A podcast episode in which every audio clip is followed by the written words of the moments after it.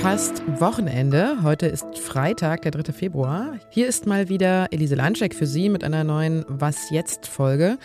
Und ich spreche heute darüber, warum Korruption in der Ukraine immer noch eine große Hürde für einen möglichen EU-Beitritt ist und über die weiterhin angespannte Situation in Peru. Aber zuerst sind erstmal die Nachrichten an der Reihe. Ich bin Susanne Heer. Guten Morgen. US-Militär hat einen chinesischen Spionageballon über dem Norden der USA gesichtet. Das Pentagon hat mitgeteilt, dass der Ballon seit Tagen schon genau beobachtet wird.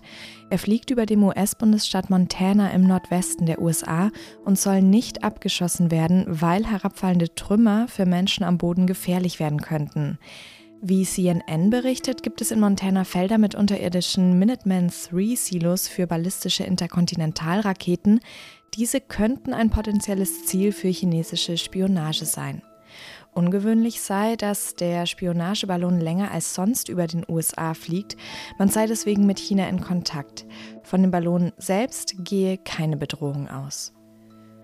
Das Robert Koch Institut schätzt die momentane Gefahr durch das Coronavirus geringer ein und hat das Risiko für Deutschland von hoch auf moderat herabgestuft. Wie das RKI auf seiner Webseite schreibt, verläuft die Krankheit mit der Omikron-Variante weniger schwer. Außerdem gehe die Übertragung zurück, was auch das Gesundheitswesen entlaste.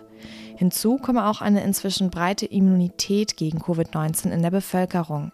Sollte sich die Lage wieder verschlechtern, sei eine Wiederhochstufung jedoch nicht ausgeschlossen und das RKI rät weiterhin dazu, sich vor einer Ansteckung zu schützen, auch weil andere Atemwegserreger sich in den kommenden Wochen ausbreiten könnten.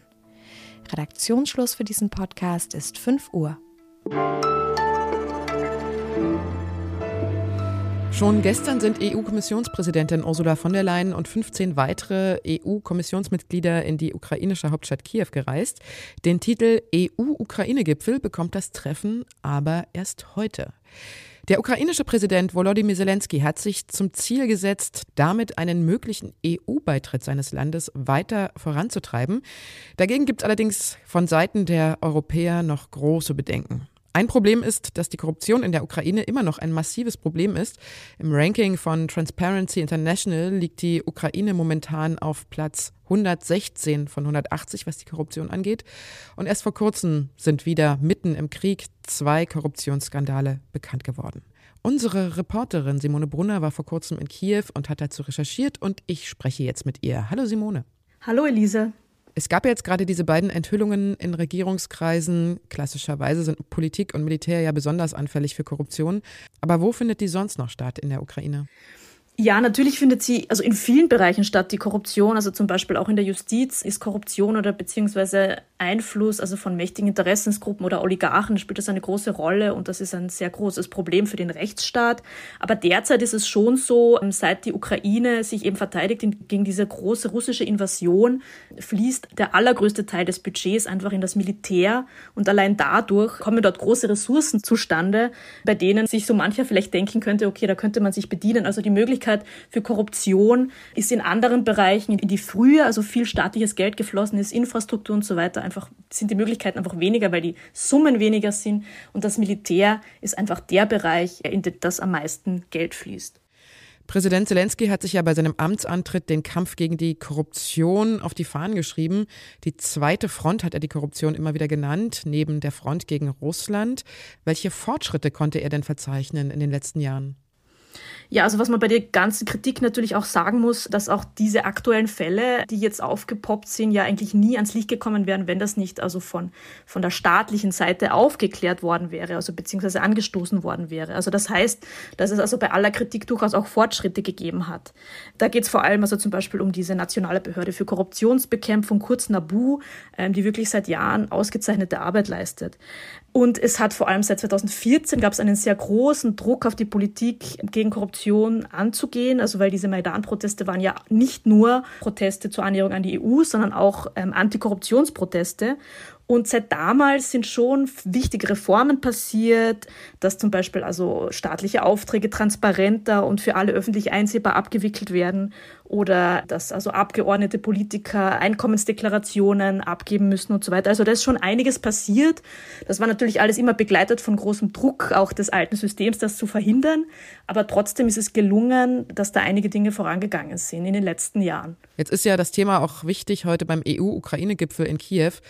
Was müsste denn die Ukraine in Sachen Korruption tun, damit ein EU-Beitritt überhaupt möglich wird? Kann man das jetzt schon so sagen? Oh, ich glaube, das ist jetzt äh, ganz schwer zu sagen und noch ein sehr, sehr weiter Weg. Also es gibt unglaublich viele Bereiche, in denen schon in den vergangenen, schon seit den vergangenen Jahren an einer EU-Annäherung gearbeitet wird, also im Bereich der Energie oder eben auch im Bereich der Korruption, in der, Just, also der Justiz. Aber zuallererst sind das ja auch ein bisschen theoretische Überlegungen, weil die Ukraine muss ja erst einmal überhaupt diesen Krieg überstehen als, als ähm, souveräner Staat sozusagen, dass man da auch ähm, wirklich realistischerweise irgendwann von einem EU-Beitritt ähm, reden kann. Aber was ganz wichtig ist, glaube ich, also bei dieser EU-Perspektive ist, dass also eigentlich alle in der Ukraine davon ausgehen, dass das die, die, der wichtigste Reformtreiber ist, um die Korruption zu bekämpfen. Also es ist in der Ukraine immer so gewesen, also die EU-Annäherung war immer der wichtigste Faktor, um Druck, politischen Druck auszuüben, dass da wirklich etwas weitergeht bei der Korruptionsbekämpfung. Also insofern ist jetzt schon diese Perspektive, irgendwann einmal EU Beitritt, äh, der EU beizutreten, sehr wichtig, also für diesen Kampf gegen die Korruption. Sehr interessant mal wieder. Ich danke dir, Simone. Sehr gerne.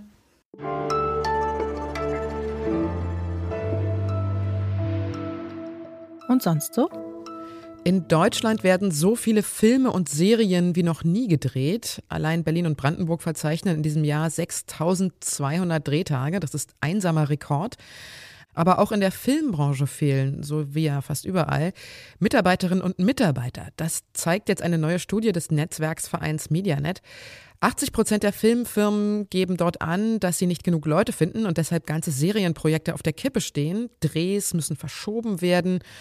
Und es fehlt dabei nicht unbedingt an Regisseuren oder Schauspielerinnen, davon gibt es immer noch genug, aber in den Bereichen Licht, Ton, Requisite, Kostüm und Verwaltung, also eben alles, was drumherum noch so beim Film stattfindet, da sind Arbeitskräfte Mangelware.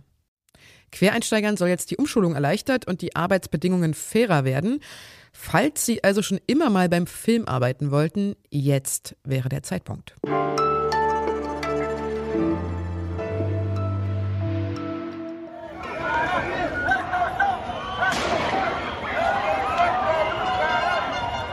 Seit Wochen gehen in Peru tausende Menschen auf die Straße. Sie protestieren gegen die Regierungspolitik von Präsidentin Dina Boluarte, die seit Dezember 2022 im Amt ist.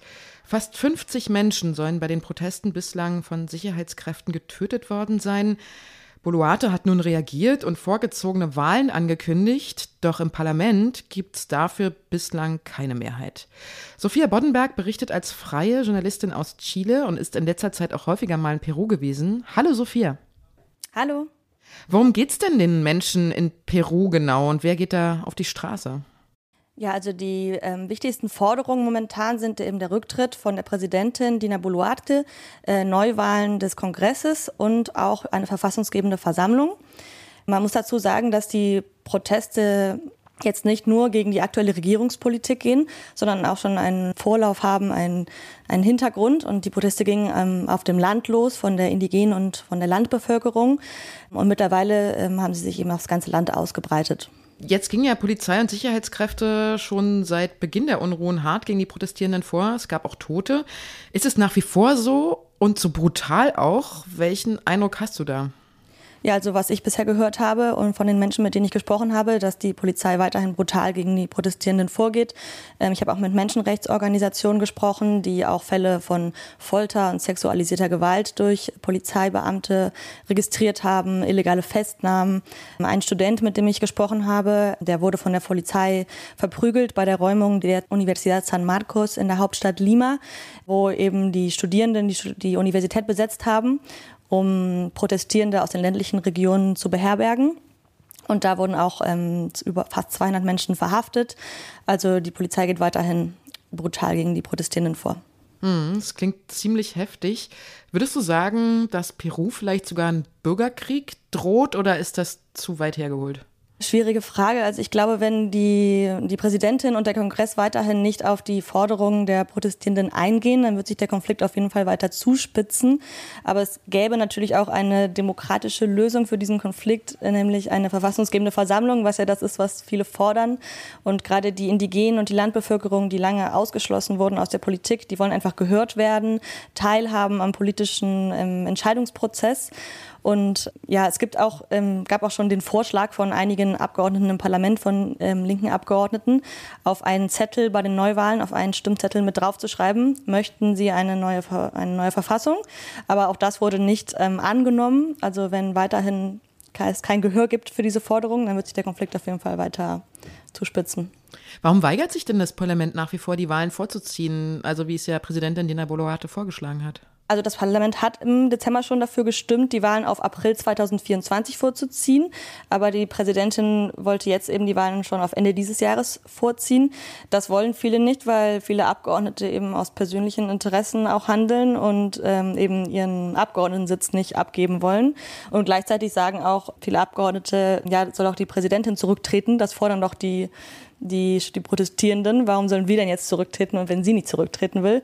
Und da werden halt ja viele politische und persönliche Interessen ausgefochten, ohne ähm, ja wirklich darauf einzugehen, was die Menschen auf den Straßen wollen. Ich danke dir, Sophia. Danke dir.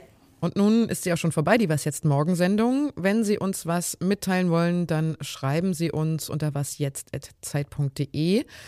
Und hier kommt nochmal der Hinweis auf unser Abo, wenn Sie uns unterstützen wollen in unserer Arbeit und nebenbei noch vier Wochen kostenlos Zeit oder Zeit online lesen wollen.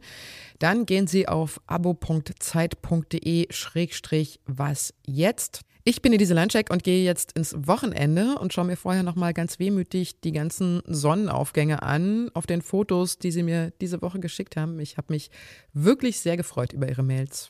Machen Sie es gut. Und wenn es bei uns jetzt gerade halb drei in Deutschland ist, wie spät ist es bei dir in Chile? Bei mir ist es halb elf morgens.